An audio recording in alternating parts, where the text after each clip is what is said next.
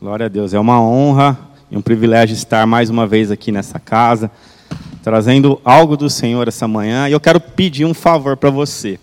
É algo muito. O Senhor falou comigo muito essa noite a respeito da palavra. Eu preciso que você se conecte, que você se preste total atenção.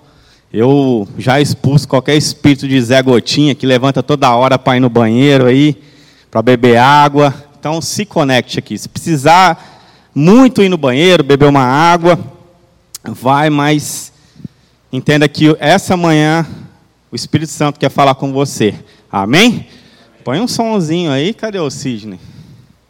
Glória a Deus.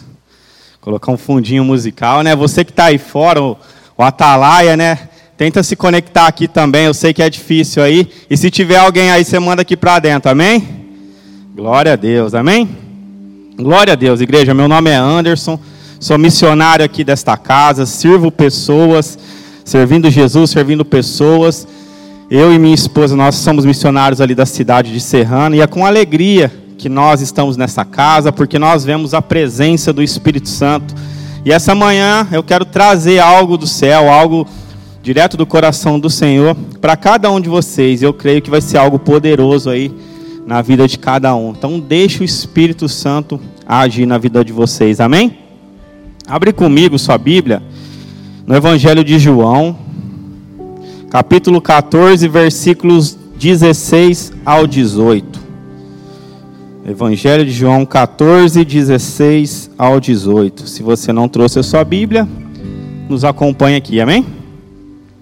Diz assim: e eu rogarei ao Pai, e Ele vos dará um outro consolador, a fim de que estejas para sempre convosco.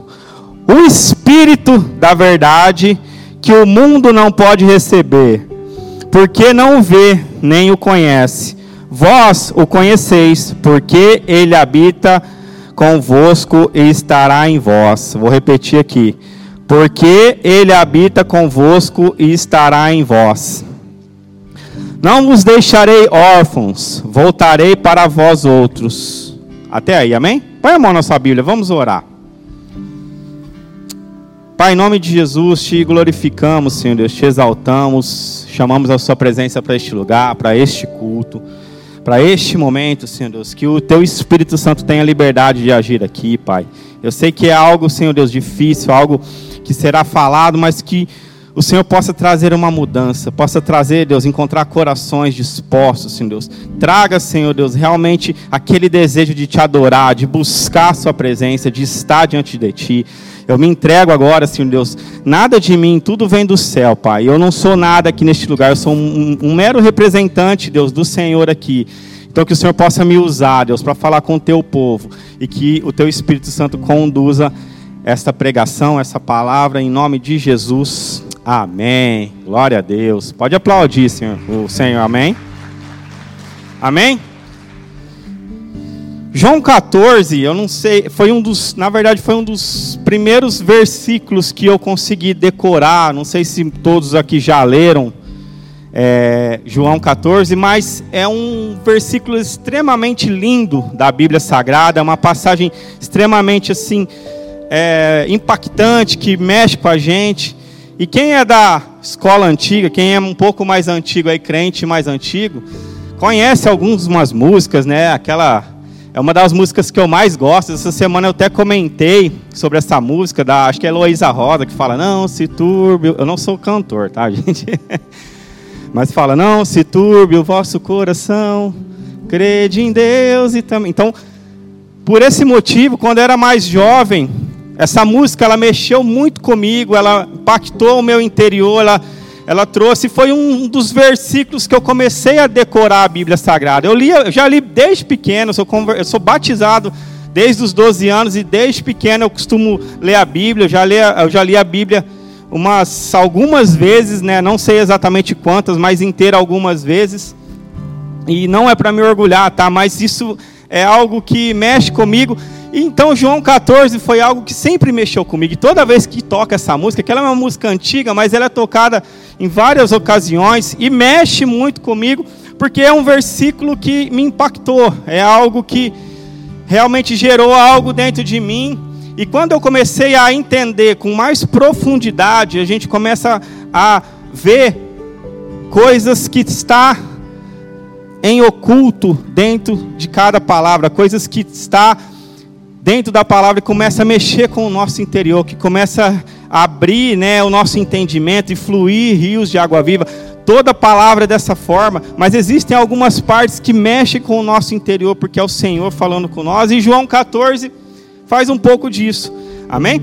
Para que você, você que está começando a ler a Bíblia, não sei quantos aqui tem essa prática, né? Muitas vezes tem dificuldade de ler a Bíblia, mas você precisa entender que, uma, que a Bíblia ela não está em ordem cronológica, tá? A sua Bíblia, aí existem algumas Bíblias que eles são, fei são feitas em ordem cronológica, mas as mais comuns, ela não está na ordem cronológica. O que, que é isso? Cada fato não ocorre na sequência do que nós lemos, né? E às vezes a gente tem muita dificuldade em ler a Bíblia e quer ligar um fato a outro, mas normalmente isso não acontece, né? Até porque a Bíblia, ela teve mais de 600 autores diferentes. Ela foi escrita aí num tempo mais ou menos entre dois mil anos, né? Em épocas diferentes, em lugares diferentes.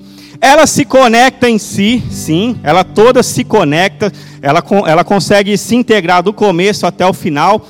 Mas ela não está na ordem de que nós lemos. E às vezes a gente tem essa dificuldade de entender um texto porque a gente acha que terminando um vai continuar o outro. Amém?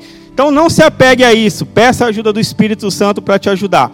E os evangelhos estão exatamente nesse mesmo, nessa mesma característica. Né? Não é, necessariamente os acontecimentos ali relatados, eles estão na ordem cronológica, aconteceram como nós lemos. E João, capítulo 14, é prova disso. Né? João, ele é a prova disso. E por que, que eu falo isso? Porque Jesus, ali em João 14, Jesus ele está terminando o seu colégio apostólico. Como assim? Ó? Jesus terminando o seu colégio apostólico? Sim. Jesus ali ele começou a ensinar com um pouquinho de pessoas. Depois foram se ajuntando mais pessoas. No auge ali, do, no apogeu, no, no, no top ali da sua escola, do seu ministério, havia milhares de discípulos, e no final ele termina com 12. Amém? Foram 12 discípulos que concluíram ali a escola de Jesus, que concluíram o curso que Jesus estava dando. Quando a, a Bíblia fala que chama Jesus de rabi, a palavra rabi no hebraico, ela significa mestre, ela significa professor. Então a gente pode deduzir que Jesus era o professor e os discípulos eram os alunos, concordam? Amém.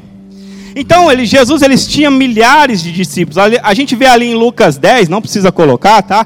Mas em Lucas 10 há um momento que Jesus comissiona ali um, para fazer a obra, em torno ali de 70 discípulos, eles vão para a obra. Então a gente às vezes erra achando que Jesus só tinha 12, só eram os 12 lá discípulos de Jesus. Na verdade, Jesus ele tinha milhares de discípulos, né? Para você ter ideia, Jesus ele era um professor que ele pregava não dentro de um somente dentro da igreja, dentro ali da, da sinagoga, mas a escola dele era em lugares muito inusitados, né? A gente vê uma passagem ali que Jesus às vezes que Jesus estava pé, ao pé de uma montanha e durante aquele tempo ali, a Bíblia relata que havia mais ou menos 5 mil homens, mais mulheres e crianças. Aí se a gente somar que cada homem era casado, tinha um filho, aproximadamente ali umas 15 mil pessoas. Então ali seriam mais ou menos ali uns 15 mil discípulos, pessoas que estavam aprendendo com aquele professor, com o mestre, né? E essa era a escola apostólica de Jesus, né? E João 14, ele é a formatura. É muito legal pensar dessa forma. Porque o capítulo de João, ele é a formatura dos discípulos que caminhavam com Jesus. Jesus, ele ficou aqui entre nós, né? Ele, na verdade, ele nos ensinou, ele ficou discipulando, ensinando, treinando os seus, seus discípulos ali, os seus alunos, mais ou menos três anos e meio, né? Que a, que a Bíblia nos conta, três anos e meio. quanto que uma faculdade normal hoje, mais ou menos no Brasil, dura? Quanto tempo? Uns quatro anos, né? Então olha que coincidência. Então Jesus, como professor, ele treinou ali seus alunos, mais ou menos ali um tempo de uma faculdade, três anos e meio, né? E em João 14, ele vai formar apenas aqueles que concluirão o curso, aqueles que terminaram o curso. Aí a gente para para pensar, ponto. Porque, como Jesus, ele tinha milhares de alunos, milhares de discípulos, só que no final, somente tão poucos conseguiram se formar. Já pararam para pensar isso? Jesus ele tinha milhares de seguidores na época que ele estava ali. Porque tão poucos, somente 12 ali, conseguiram ficar com Jesus? Essa é uma pergunta. E a gente precisa entender isso. Sabe por quê? Andar com Jesus naquela época era uma coisa muito muito incrível, muito da hora deve ser, né? Se a gente pensar. Porque andar com Jesus não era andar normal, não era só rotina de trabalho normal. Porque andar com Jesus era algo diferente, tinha uma surpresa a cada momento. Jesus, de repente, ele estava andando ali, do nada tinha um cego, ele ensinando, dando aula, tinha o, o cego colocava, cuspia no chão, passava barro no olho do cego, o cego era curado. Então, aquele andar com Jesus ali era algo muito incrível. Era algo assim extraordinário, não era comum, né? Não é igual, como eu falei, a nossa rotina que às vezes é cansativa. Aqui era cansativo, mas quando você, quando eles viam os milagres, Jesus estava ali, falava, ia, ia, a, a, ia em certo lugar tinha um cara morto, ele ressuscitava. Era algo extraordinário, era algo que nós não estamos acostumados. Então andar com Jesus não era algo algo monótono, era algo maravilhoso. Era uma coisa boa estar do lado daquele, daquele homem, porque a gente via sinais, eles viam sinais e maravilhas, prodígios e maravilhas. Mas a pergunta é: por que de milhares somente doze permaneceram? Já se perguntaram isso? Porque o tanto de pessoas que nós convidamos na igreja que vêm, conhecem, passam por esse lugar aqui, porque somente poucas permanecem. Porque a igreja é um lugar de glória, a igreja é um lugar de restauração, a igreja é um lugar de libertação. Mas por que tão poucas pessoas permanecem? E a resposta, ela é muito simples. Ela é muito simples. Naquela época,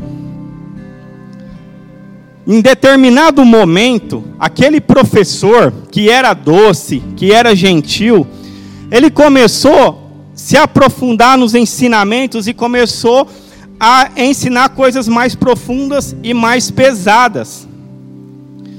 No meio do caminho, Jesus ele começa a causar confusão com os religiosos daquela época. Ele começa a chegar, chamar um de fariseu. Ele chega para outro e fala assim: oh, "Você é um sepulcro caiado. Você é bonitinho por fora, mas por dentro você é um lixo. Imagina alguém chegando falando isso para você. Ainda mais nessa nossa geração. Então Jesus ele começa a, a causar confusão, a, a atormentar, a, a criar é, situações naquela época que começaram a incomodar pessoas. Os ensinamentos começaram a ficar mais pesados, mais profundos, as verdades eram mais intensas e as pessoas não estavam conseguindo digerir isso de forma normal. A palavra conta que Jesus estava ali ensinando os seus discípulos, caminhando, em meio a uma aula, ele pega uma, um chicote, uma vara, sei lá o que que era, ele começa a dar pancada a todos os cambistas ali na porta do templo, começa a xingar todo mundo, mandar todo mundo embora. Sai daqui, aqui, esse lugar aqui é lugar santo, não vai fazer comércio na casa do meu pai. Imagina só aqueles discípulos vendo isso, o professor tão dócil, tão amoroso, tão ensinando, ensinando uma lição tão extrema que pode chegar até o ponto de violência. Mesmo com sinais, maravilhas e prodígio, de prodígios, aquelas pessoas, elas não estavam mais conseguindo acompanhar Jesus. Mesmo Jesus fazendo aquele milagre da multiplicação de pães, de peixes, as pessoas comendo, se fartando. E com todas essas situações, eles não conseguiram ficar mais com ele. E aí, no auge do, dos ensinamentos, do seu discipulado, ele começa a perceber que essas pessoas, elas não estavam do lado dele somente porque das coisas que ele falava, que ele ensinava, mas elas estavam mais interessadas naquilo do que ele fazia, porque quando ele começou a ser mais pesado nas palavras, as pessoas começaram a se afastar. E é isso, e é, essa, é, e é nessa nossa geração que Jesus está começando a ter os mesmos problemas. As pessoas têm entrado na igreja, têm procurado a Jesus, não pelas palavras, não por o que ele oferece, mas por aquilo que ele pode fazer, pela prosperidade que ele pode dar, pela bênção, pela cura, por aquilo que Ele pode oferecer, e a gente começa a se esquecer daquilo que Ele já fez há dois mil anos naquela poderosa cruz. Não era mais necessário Jesus fazer nada por nós, mas mesmo assim aqui ainda Ele faz. Mas essa geração tem procurado somente isso, buscando as mãos, buscando aquilo que Jesus pode dar não buscando somente adoração, buscando aquilo que ele realmente é. Naquela época, teve um certo dia que Jesus ele estava tão furioso, tão bravo, que ele dá uma bronca tão grande nos seus discípulos que ele fica totalmente estressado que ele manda todo mundo embora. Ele falou: oh, se for para me servir assim, eu não preciso de ninguém. Pode todo mundo embora, cada um para sua casa ele simplesmente vira as costas e sai caminhando em direção contrária àquela, àqueles discípulos, né, aquela multidão, e ele continua caminhando, né, ele, ele dá um sermão com palavras duras e aqueles, aqueles homens começam a questioná-lo, ele vira e fala, oh, não preciso de ninguém, faz, pode ir embora todo mundo para casa. E quando ele caminha na direção contrária, eu imagino Jesus ali caminhando e ele escuta passos atrás dele. E ele para ele olha para trás, daquela multidão, ele vê só doze. E mesmo assim ele ainda pergunta: E vocês vão me abandonar também? E aqueles homens, um daqueles homens, olha nos olhos de Jesus diretamente e diz: Para onde nós iremos? Se só tu tens as palavras de vida eterna. Glória a Deus. Igreja, a partir daquele momento, Jesus ele conquista o coração daqueles doze. A partir daquele momento, eles já não são mais discípulos, simplesmente discípulos. Eles já se tornam amigos já começa uma amizade íntima com Jesus e aqueles doze. E algo extraordinário depois você acompanha que vai só aproximando. Existem passagens que Pedro está deitado no colo de Jesus. Jesus, ele ele começa a entregar coisas pessoais dele para eles. É, um, é, um, é uma troca de amizade, uma amizade íntima. E em João 14 é o capítulo de formatura. O mestre, ele olha para aqueles alunos aqui no, vers, no, no capítulo 14 e diz assim: Ó, vocês já não precisam mais de mim. A partir de hoje eu vou fechar a minha escola, né? Tô voltando para minha casa, só que eu vou voltar feliz. Eu tô voltando feliz porque eu deixei aqui doze, doze discípulos, e agora vocês não são mais discípulos, agora vocês são profetas. Vocês não são mais alunos, agora vocês são professores. Eu vou fechar a minha escola, minha escola apostólica está fechando, eu preciso voltar para o meu pai, eu tenho que voltar para o lugar de onde eu vim, Porém, eu sei que eu estou deixando 12 professores, e eu sei que cada um de vocês vai abrir a sua própria escola e vai, é, vai ensinar tudo aquilo que eu ensinei para vocês. Quando eu cheguei, Jesus falando, quando eu cheguei, eu disse que eu viria trazendo o reino, e eu trouxe o reino, e o reino está aqui, e eu preciso ir embora, porém eu não vou levar o reino. Pelo contrário, o reino já está aqui e eu coloquei o reino em cada um de vocês, dentro do coração de vocês.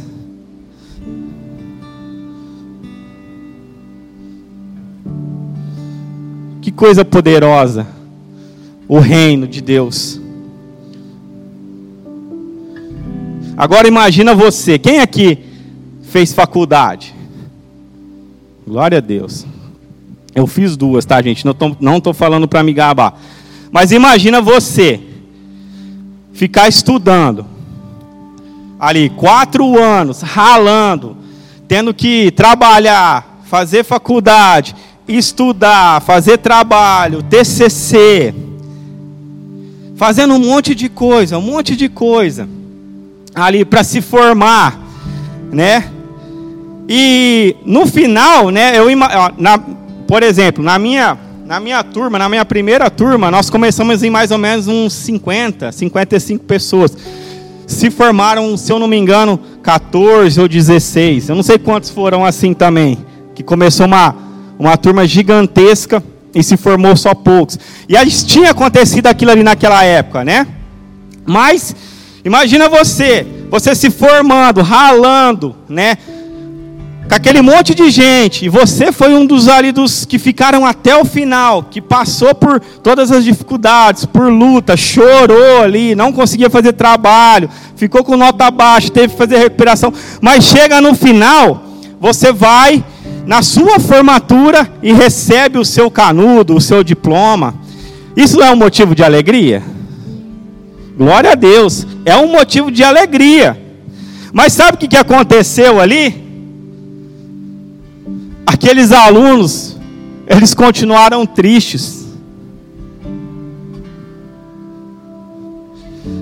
Aquilo era um motivo de alegria, mas eles continuaram tristes. E aí Jesus sem entender, o professor sem entender, falou: Meu, mas espera aí, vocês estão formados, vocês não precisam mais de mim. Jesus continua aqui no, no, nos capítulos, ele diz assim: Ó, tá bom, então eu vou animá-los, tá? É, e ele começa a fazer promessas. E ele fala assim: ó, o professor, que sou eu, ensinou você a ressuscitar o morto, a curar o enfermo, libertar o cativo, expulsar o demônio. Agora eu estou te deixando uma promessa que vocês farão coisas maiores do que eu fiz. Isso é motivo de alegria? Glória a Deus. Jesus falou isso. Jesus continua ali é descorrendo no, no, no capítulo 14, que ele iria, mas os discípulos já estavam formados e eles iriam fazer coisas maiores do que ele fez, coisas mais prodigiosas. Só que mesmo assim, o que, que acontece com aqueles caras? Eles ficam tristes, eles não se alegram. Como eu falei, quando você se forma, pega seu canudo, você quer mais é sair e procurar, sei lá, é, é, área, procurar trabalhar na sua área. Faculdade é a coisa que você menos quer naquela hora por conta do seu psicológico. Mas aqueles homens estavam formados e mesmo assim eles ainda ficaram tristes.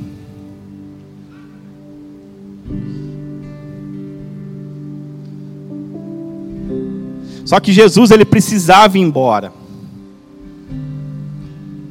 Jesus já havia cumprido o objetivo, aquilo que ele se dispôs a fazer, e ele precisava voltar para o Pai.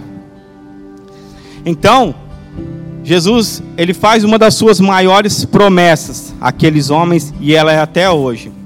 Ele diz assim: Ó, eu vou embora,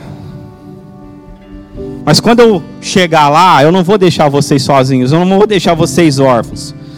Eu vou mandar um outro consolador. Eu vou mandar uma pessoa igual a mim. Eu preciso ir, mas quando eu chegar lá, eu vou mandar algo, alguém igual a mim, para estar com vocês. E quando ele chegar aqui, ele, vão, eles vão, ele vai encher a vida de vocês da minha presença. Eu vou enviar o Espírito da verdade, mas não é qualquer Espírito, não o Espírito da mentira. Sabe por quê? Naquela época, os únicos espíritos que aquele homem, aqueles homens conheciam eram o espírito da mentira, era o espírito da adivinhação, o espírito de enfermidade, os espíritos demoníacos, de manifestações. Aqueles homens, eles, eles conheciam esse tipo de espírito, mas o espírito da verdade eles não conheciam. E Jesus fala: Eu vou enviar o espírito da verdade, mas não é qualquer espírito. E quando esse Espírito ele vier sobre vocês, coisas extraordinárias acontecerão. Aleluia. Aí Jesus termina dizendo, vamos lá, no, ver, no versículo 17 aqui, ó, 14 e 17. Diz assim: O Espírito da Verdade que o mundo não pode receber, porque não vê nem o conhece, mas vós o conheceis, porque ele habita convosco e estará em vós. Amém? Eu vou ler de novo aqui, ó. Porque ele habita convosco, ele habita convosco e estará em vós. Vou dar uma pausa aqui.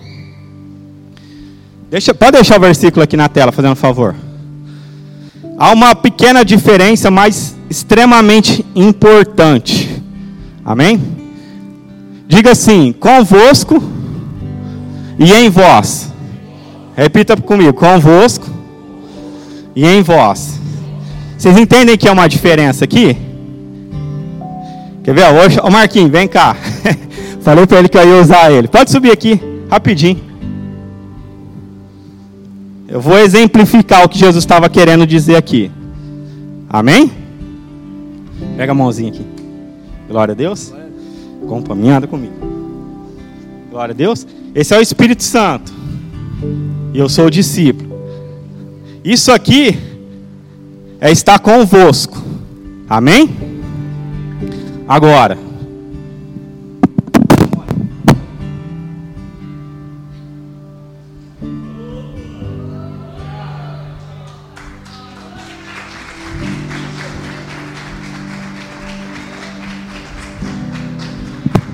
Glória a Deus. Isso é estar em vós. Por quê? Quando Ele está em vós, para onde eu vou, Ele vai. Para onde eu direciono, Ele está comigo.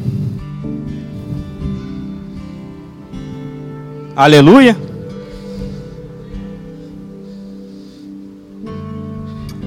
E cadê o anjo? cadê o anjo? Glória a Deus. Eu falei para ele que eu não ia me demorar, mas tudo isso que nós falamos foi a introdução. Amém? Agora que eu começo a pregar. Aleluia, vocês estão comigo e o Espírito Santo também está aqui. Amém? A pergunta é: qual é o espaço que o Espírito Santo tem dentro da sua vida? Qual é a prioridade que o Espírito Santo tem dentro de cada um de vocês? Já pararam para se perguntar isso? Você precisa entender qual que é o espaço, se ele está convosco ou está em vós. Essa, na, nos últimos anos, nós estamos passando por uma transformação gigantesca na fé cristã. A, a situação tem se agravado tanto que nessa geração, né, nessa nova geração, a geração das pessoas mais novas, desse menino aqui, quantos anos você tem? 14. É a geração chamada de milênio. É uma geração em que nós estamos querendo mudar a fé cristã para se adaptar à geração desses novos jovens que estão chegando, senão nós vamos é, teoricamente perder essa geração. Então, a nova geração que tem vindo, os novos professores, né, essa nova geração, ela é diferente da minha geração antiga. Né? Eu tenho, eu sou, tenho cara de novinho, mas eu tenho 39, tá, gente? Ah, não parece, né? Mas essa geração é uma geração muito diferente da minha geração, porque essa geração é uma, é uma geração impaciente, é uma geração que é rebelde de natureza, né? É uma geração que quer coisas rápidas. É a famosa geração fast food, que quer tudo na hora, que num, num aplicativo ali aperta o dedo já tem em mãos. Mas também é a geração que é apelidada de geração Nutella. Quem já ouviu essa expressão? A geração Nutella, a geração mimimi, a geração TikTok. É uma geração que isso, isso, confesso que eu estava meditando nessa palavra e às vezes eu, em alguns momentos também entrou isso no meu coração, mas é uma geração que não, que num culto de duas horas, eles conseguem se conectar somente 20 minutos com a palavra, e o restante das duas horas é adoração e louvor. Não que isso esteja errado, amém? Mas é uma geração que não se conecta com a presença, com a palavra de Deus. É uma geração que não tem paciência para escutar é, vai duas, três horas de pregação. Nossa, três horas, sim, três horas de pregação. Eu já, já estive em pregações que duraram mais e nós não queríamos sair de lá, porque a presença de Deus estava naquele lugar. E essa geração quer somente 20 minutos, aquela comida rasa, aquele frango frito, aquele, sei lá, McDonald's, Burger King, aquela comida que estraga, aquela palavra rasa. E o resto é adoração, louvor. Como eu falei, não que esteja errado. Aí sabe o que, que acontece? Aí vai começa a surgir um monte de pregador moderno com mensagem de autoajuda. Mensagens que, que diz assim, ó, a gente vê na internet aqueles caras todos bonitinhos com um banquinho, com a perninha cruzada, olha para você e diz: você é um fofinho lindo de Jesus. Jesus nunca vai te rejeitar. Coisa fofa, cuti-cuti. Vem que Jesus é bonzinho. São palavras assim. São palavras que massagiam o ego. Palavras que agradam o coração. Que massageia, que, que deixam o nosso ego inflado. E quando vem um confronto, eu vou sair da igreja.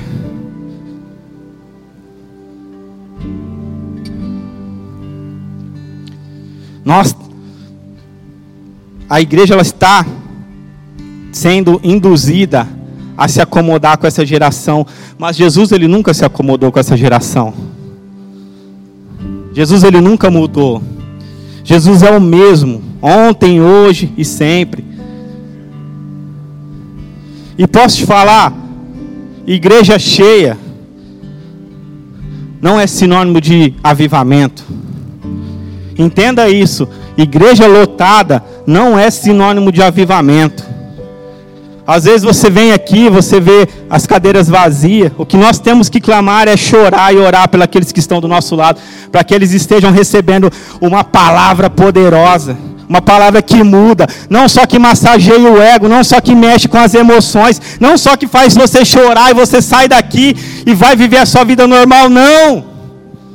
São palavras poderosas. Se você não mergulhar no Espírito e aprofundar sua raiz, as suas raízes na palavra, o primeiro vento que vem vai te arrancar e vai te jogar direto nas mãos de Satanás, nas mãos do diabo. E vai te jogar na mão de Satanás. Satanás ele não brinca.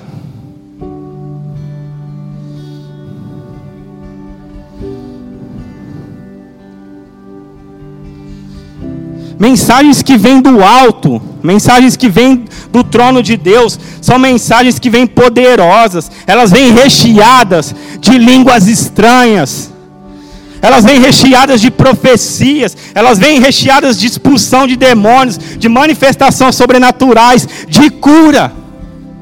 E aí a gente começa a orar em língua, e, as, e aí você vai na internet, é, esse povo é louco, esse povo é não sei o que, isso tem matado o profético. Mas o profético ele não muda. E nessa casa há esse tipo de oração. Ah, esse tipo de manifestação você precisa clamar por isso. Não queira só mensagens que massagiam o seu ego. E é engraçado, porque quando eu me converti e me batizei, eu vivi experiências tão sobrenaturais que eu não entendia nada. Teve uma época que existia, na época, uma unção de riso. Não sei quantos aqui são dessa época, mas você ia na igreja e a presença do Espírito Santo era tão poderosa que você começava a rir e não entendia o que estava acontecendo, porque a manifestação do Espírito era. E, e, você parava, tentava parar e não conseguia. A gente via manifestação de demônios do nosso lado, expulsão.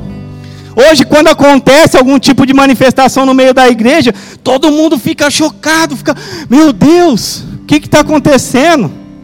Eu lembro de uma vez que eu estava na casa de um amigo meu e nós viemos de, um, de uma vigília, não lembro. A gente chegou cansado, né? É, é bem cansado. E a gente entrou no quarto. Eu lembro que ele estava no quarto da casa dele, ele no, na cama e eu no colchão no chão. E aí a gente encostou a porta, mas sabe quando a porta fica entreaberta, aquela frestinha de luz assim? A, a porta estava entreaberta. E aí, eu meio com sono, sonolento assim, eu olhei para o canto da porta, assim, entre a parede e a porta. E tinha um vulto, um vulto grande assim, do tamanho da porta, assim, com dois chifres, uma capa grande. Não, via só o, a silhueta, assim, né? Aí eu olhei aquilo lá, chamei meu amigo, chamava Robson, chama Robson. Falei, ô Robson, tem um e cansado, tá? Tem um, tem um demônio ali, expulsa ele. Assim, não, não que eu tinha medo, mas cansado, sabe? Não queria ficar combatendo. Eu falei assim, ô, expulsa ele. Aí ele virou pro lado assim, ele olhou. Ele falou, tem mesmo. Não, expulsa você, eu vou dormir. E virou. E eu falei, ah, você quer saber? Eu falei assim, Satanás, sai em nome de Jesus. Só isso. Aquele vulto fez ó, passou pela porta e bateu a porta e fechou a porta. A porta encostou. Amém. Dormi. Normal, não fiz grandes estardalhaços, não fiz ah, oração, não. Simplesmente dormi. No dia seguinte, acordamos. Aí eu falei, ô, você estava meio dormindo, mas você viu o demônio? Eu falei, ô, achei que eu estava até sonhando. Ele, falei, ele falou para mim. Eu falei, não, a gente expulsou, expulsou. Ele saiu pela porta ali, mas ele passou por dentro da porta, fechou a porta. Ele falou, sério? Eu falei, sério. Aí a gente no outro dia olhou, a silhueta estava marcada dentro da porta, como se tivesse passado por dentro, assim, pegado fogo. Sabe quando marca de queimadura interna dentro da porta, assim? Ficou aquela silhueta marcada, dois chifres, assim, a capa, da mesma forma que eu tinha visto. Foi tão impressionante que não era desenho. Depois ele tentou lixar a porta para ver se saía com lixa, mas estava queimado por dentro. Mas eram manifestações desse tipo. Eram manifestações, eram curas. A gente via cura a todo momento, as pessoas sendo curadas, as pessoas oravam. E, e pela fé, os doentes eram curados. Não tinha esse tanto de médico que tinha antigamente. Hoje, não, igual tem hoje, antigamente não dava nem tempo de levar no médico. Tinha pessoas que não conseguiam levar os filhos no médico. Chegava para o presbítero e falava assim: Ó, presbítero, a palavra diz que a gente, quando tem doente, o presbítero unge é, com óleo e ora e ele será curado. As crianças eram levadas na igreja. O presbítero orava, é, ungia a pessoa, a criança ali, falava: pode ir embora. Não, mais, mais, ir embora. Já ungi, já orei, agora Jesus vai curar. No outro dia, as pessoas estavam em pé, saradas, curadas. Eram muitas manifestações, mas hoje em dia as igrejas elas parecem é, casa de entretenimento casa de show. As igrejas, elas, as pessoas, elas vêm na, vêm na igreja, mas elas não entram no culto. Quantas pessoas às vezes vêm na igreja e fica ali tomando um café, ou o pessoal do louvor às vezes se distrai no momento que é mais especial, fica tomando um café no culto. E perde o culto, e perde a adoração, perde a manifestação. E aí eu volto com a pergunta: qual que é o espaço que o Espírito Santo tem dentro de cada um de nós? de você, qual que é a prioridade que ele tem. Sabe o que, que tem acontecido? Quando o Espírito Santo está com você, e você vai para lugares estranhos, ele não vai. Quando ele está convosco, ele não vai. Corre aqui, Marquinhos, rapidinho.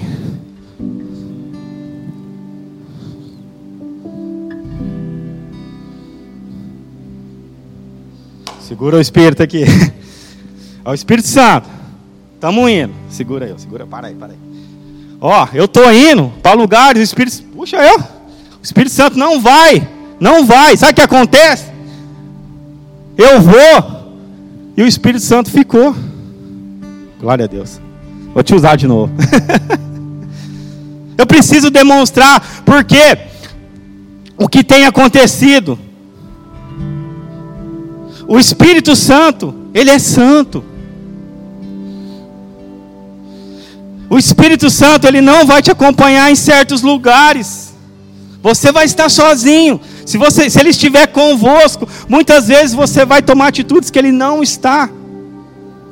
E eu posso te dizer uma coisa que vai doer, mas é para te curar. Posso ou não? O Espírito Santo, ele quer está em você, mas ele não pode estar dentro de você. Ele, não, ele quer, mas ele não pode estar dentro de você. Ah, mas por quê? Sabe por que ele não pode? Porque ele não pode ir aonde você está indo. Ele não pode tocar as mãos onde você toca. Ele não pode olhar para certas coisas que você e eu temos olhado. O Espírito Santo, ele é santo. Quer um exemplo? Instagram, TikTok. Vocês sabiam que o, o logaritmo, é assim que fala? Algoritmo. Ah, algoritmo. O algoritmo do Instagram, do Facebook, ele é um cagueta. Por quê? Se você pegar ali, passa um videozinho na sua tela. Se você para por mais de 30 segundos, o algoritmo fala assim: ah, já sei, ele gosta disso. Aí ele começa a disparar. Tudo naquele sentido que você, que você está vendo. Tudo é, é, em redor daquele assunto que você está vendo. Então ele é um cagueta. E aí eu te pergunto essa manhã: será que eu posso ver a sua, a sua pesquisa no Instagram? Será que eu posso ver a sua pesquisa no TikTok? Será que a sua mulher pode ver o que você está vendo? Será que seu marido pode ver o que você está vendo ali no Instagram? Não precisa responder, tá? Que isso, como eu falei, que isso possa trazer cura para você. Mas o Espírito Santo, ele é santo. Ele não vai colocar os olhos em pornografia. Ele não vai colocar as mãos no joguinho do tigrinho que você acha que está ganhando dinheiro. Sabe por quê? Porque jogatina, pornografia são coisas que entristecem o Espírito Santo e ele não vai compactuar com coisas que vai destruir a sua vida, a sua família, a sua casa, o seu relacionamento. Ele não vai compactuar. Tem uma historinha antiga que é contada, né, que um, um demônio, ele quer entrar no céu, ele vai lá na porta do céu, ele bate na porta do céu e o anjo ele não sabendo quem é, ele abre um pedacinho. Quando o anjo vê que é o, o Satanás, ele vai fechar a porta, e Satanás coloca o dedinho ali na porta. Aí o Satanás começa a gritar: "Ai, tá doendo, tá doendo". E a bondade do anjo é tão grande que ele fala: "Ó, eu vou abrir a porta, mas você tira o dedo, senão eu vou amassar seu dedo". Então o anjo abre a porta, Satanás vai e coloca metade do corpo. Aí o, o, o anjo espreme de novo e Satanás começa a chorar, a gritar: está doendo, está doendo. E o anjo, novamente, pela bondade, pela, pela, por tudo aquilo que o Senhor criou ele na, na toda a totalidade, ele fica com pena, ele dá uma abertura, uma abertura para Satanás sair, Satanás cata e entra no céu. que, que eu quero dizer com isso? O pecado, pornografia, prostituição, a jogatina, ela não vai entrar de uma vez na sua vida. Satanás ele vem com sapatinho de algodão, ele vem mansinho, sem fazer barulho. Ele vem numa visualização ali de uma mulher de biquíni. Ele vem ali num videozinho. E quando você vê, você está afundado na pornografia, no pecado, você está afundado na lama do pecado.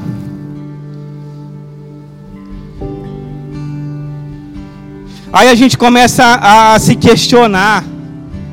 Mas o que, que aquela geração antiga tinha? Que nós hoje não temos. Aquela geração, os nossos pais, eles eram uma geração que eles tinham o Espírito Santo dentro deles, estava dentro deles, como eu fiz aqui no, no, na demonstração, o Espírito Santo estava dentro deles. Nós víamos os milagres em todo lugar, como eu falei aqui, nós víamos milagres andando na rua, você via milagres. Eu, uma certa vez, andando, é, andando no, no, no centro aqui de Ribeirão, parei numa loja para pagar uma conta, passei por uma pessoa e Deus falou assim: volta. Eu falei: volto nada, nem conheço.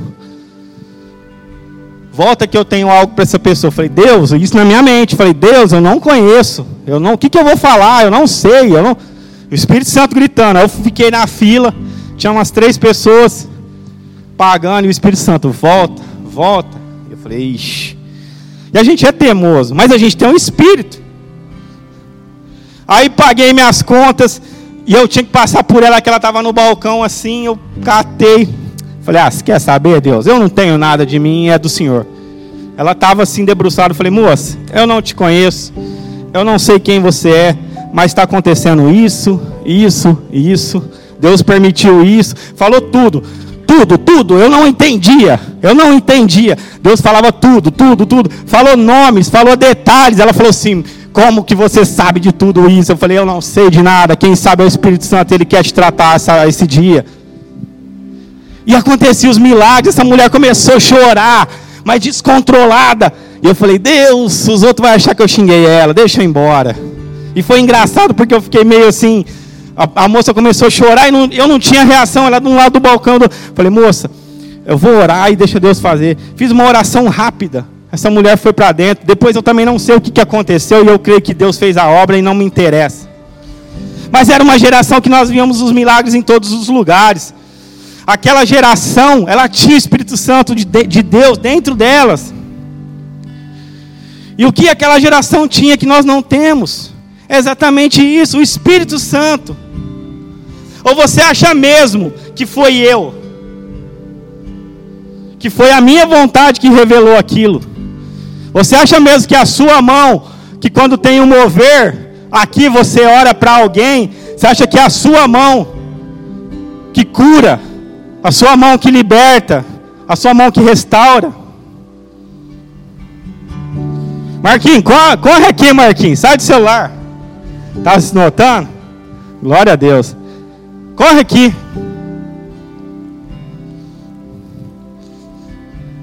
Fica do meu ladinho aqui. Põe a mão aqui na cintura. Você pode apertar. Isso. Fica molinho, fica molinho. Você acha mesmo que a sua mão, quando tem o doente, quando você encosta a sua mão sobre o enfermo, você não está sozinho. Tem alguém, tem alguém junto com você fazendo milagre. Você entende isso? Segura, continua. Vem cá. Tá vendo? Quando tá junto, você faz o que você quiser, mas o Espírito Santo tá junto, tá dentro. Tá em você. Aquela promessa que fala que onde você colocar os seus pés, você vai tomar por herança. Você acha mesmo que é os seus pés? Equilibra comigo. Equilibra, Marquinhos. Vai, pisa junto. Um, dois, três e. Não é os seus pés. Você entende? É os pés do Espírito Santo, junto com os seus. Você acha mesmo que quando você aponta o dedo para expulsar o demônio, o demônio olha você, olha que cara bonito, eu vou sair porque você é bonitão.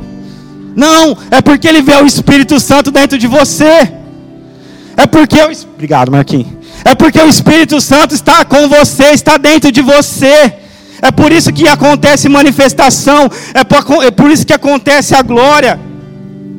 Amém? E o Espírito Santo, ele está aqui, igreja. Ele está aqui. Você acha que ele não veio hoje aqui? Você acha que ele não está aqui? Você acha que você está aqui à toa? Você acha que eu estou trazendo essa palavra por, por ah, agradar o seu coração? Não. Eu não tenho compromisso com você, eu tenho compromisso com Deus. E Ele está aqui. Chama Ele para entrar.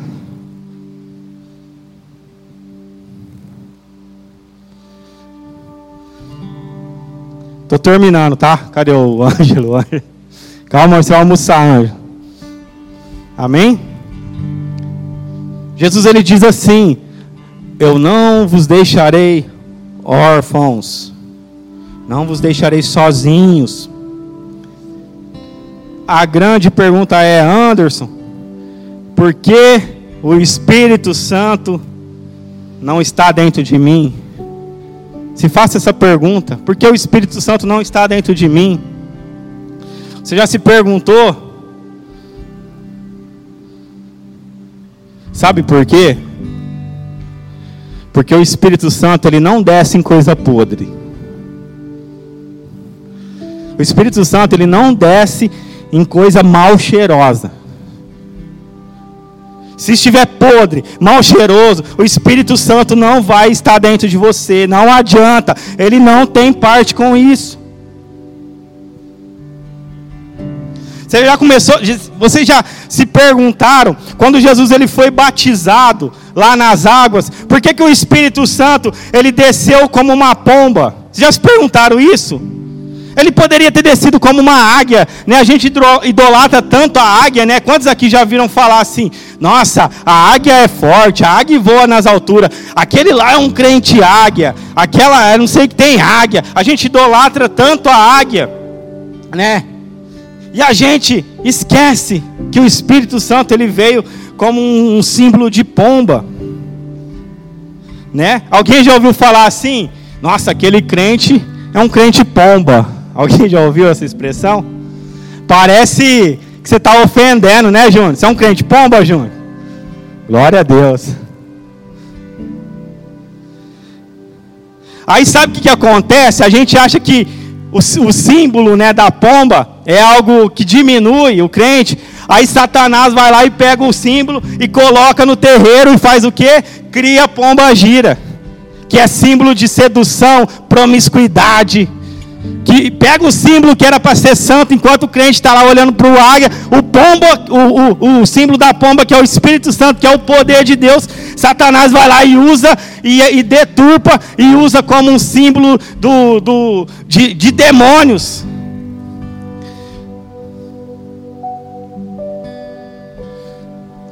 Aí a pergunta, por que o Espírito Santo, ele não desce sobre Jesus como uma águia? Porque a águia é poderosa.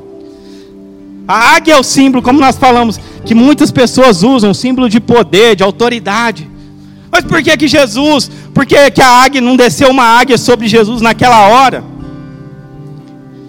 Porque a águia, família, por mais poderosa que ela seja, se for necessário, ela mata.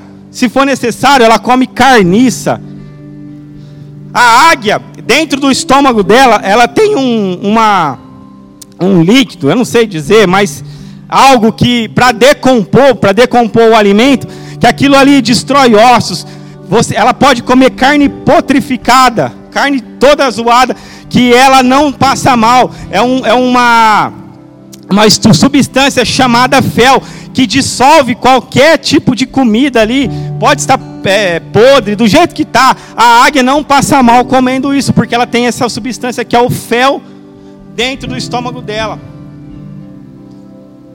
A pomba é um dos únicos, aliás, é o único, a única ave que não tem esse fel, essa substância dentro do estômago. Por isso que ela é considerada o símbolo da paz.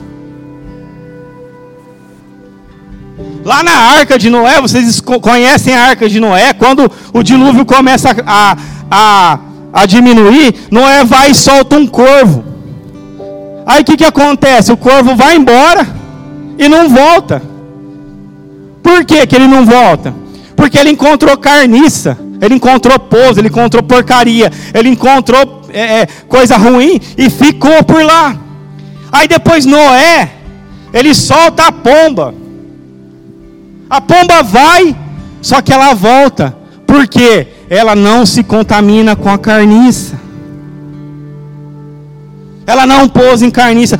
E o Espírito Santo, ele está aqui nos nossos cultos. Ele chega perto da gente, ele chega perto de você. Ele tem o um anseio de estar dentro de você, mas quando ele chega em cima, ele sente o cheiro podre e ele vai embora.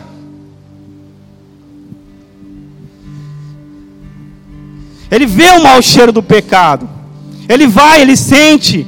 Ele fala: Meu, eu estou aqui convosco, mas eu não posso entrar dentro de vós.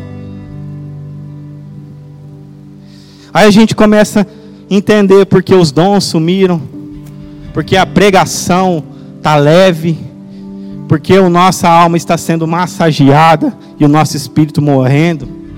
E posso te dizer uma coisa? Esse tipo de pregação, não como essa, mas pregações que exaltam o seu interior, o seu ego, elas não vão te sustentar para os dias que virão.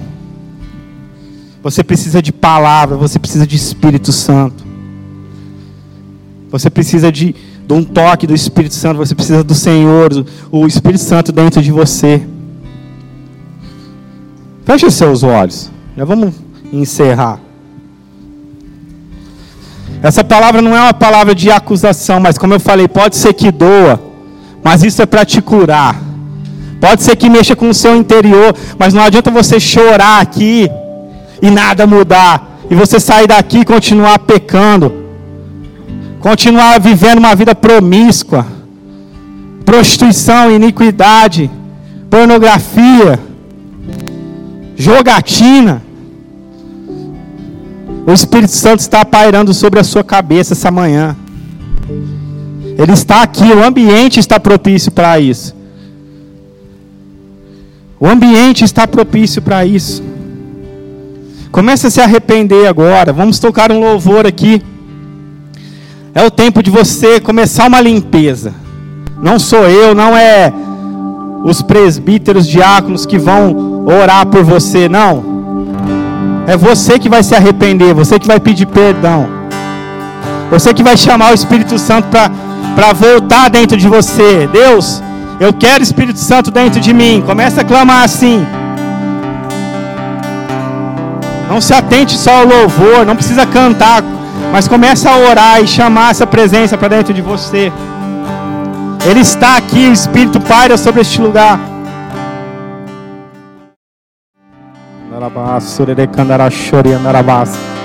Vai se colocando de pé. Vai se colocando de pé em espírito de adoração. Deixa o Espírito Santo falar com você. Deus está restaurando essa manhã algumas pessoas que estavam nesse estado de putrefação, de pecado. Deus ele te deu uma outra oportunidade essa manhã. Eu não sei quanto, quantos de vocês acompanharam há uns 4, 5 meses atrás na internet um avivamento que, que teve ali no, nos Estados Unidos. É um avivamento que teve numa, no campus de uma faculdade né, numa capela de uma faculdade. Porque não foi dentro da igreja, não foi dentro de um templo, mas foi numa capela. E qual que é a diferença de uma capela e de um templo, de uma igreja? Porque a capela é, inter, é interdenominacional. Ali pode ter culto evangélico, pode ter budismo, pode ter católico, pode ter todo tipo de religião dentro dela. Mas naquele dia, cinco jovens, cinco, não sei se vocês ouviram falar, mas cinco jovens no meio, no, no intervalo ali da faculdade, onde é um meio que hoje está totalmente perdido. No intervalo as pessoas usam drogas, se prostituem nas faculdades. Eu tenho uma tia que trabalha na USP aqui. Ela fala que as filhas delas não vão estudar lá pela promiscuidade que tem naquele lugar. E este lugar, essa faculdade nos Estados Unidos não era diferente.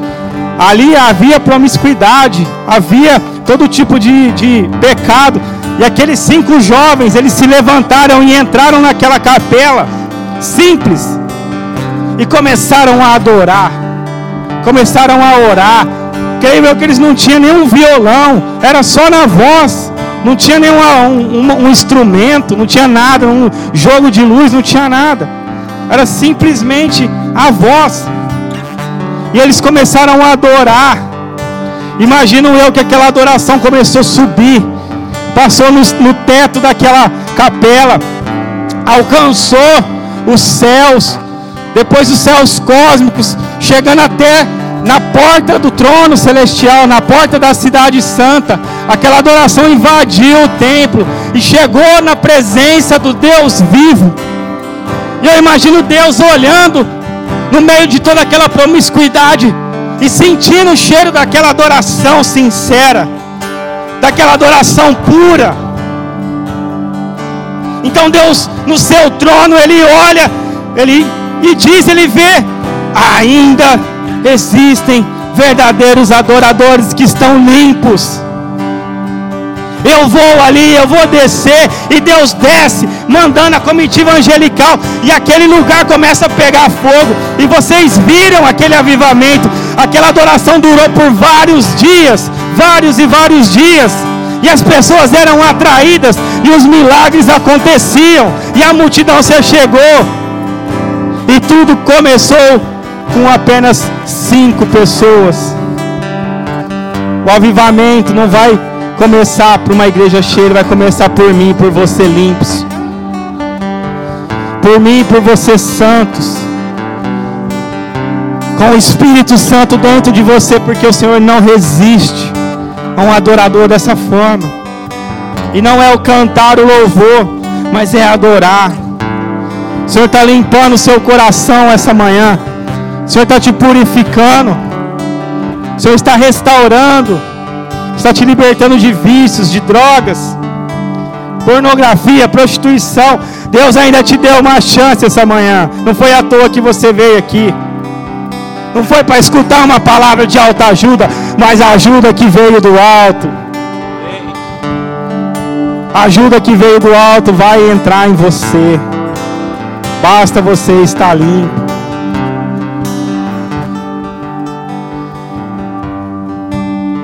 Aqueles que ainda não, eu não posso deixar de dar essa oportunidade para também aqueles que ainda não chamaram esse Espírito para viver dentro deles.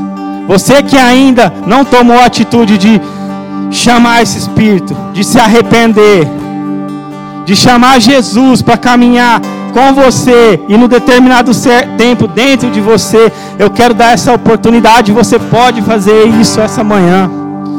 Amém? Eu quero que você repita uma oração comigo. Senhor Jesus. Senhor Jesus. Eu entendi. Eu entendi esta manhã, esta manhã que eu não consigo sozinho, que eu não consigo sozinho, que eu preciso do Teu Espírito Santo dentro de mim. Eu preciso do Teu Espírito Santo dentro de mim.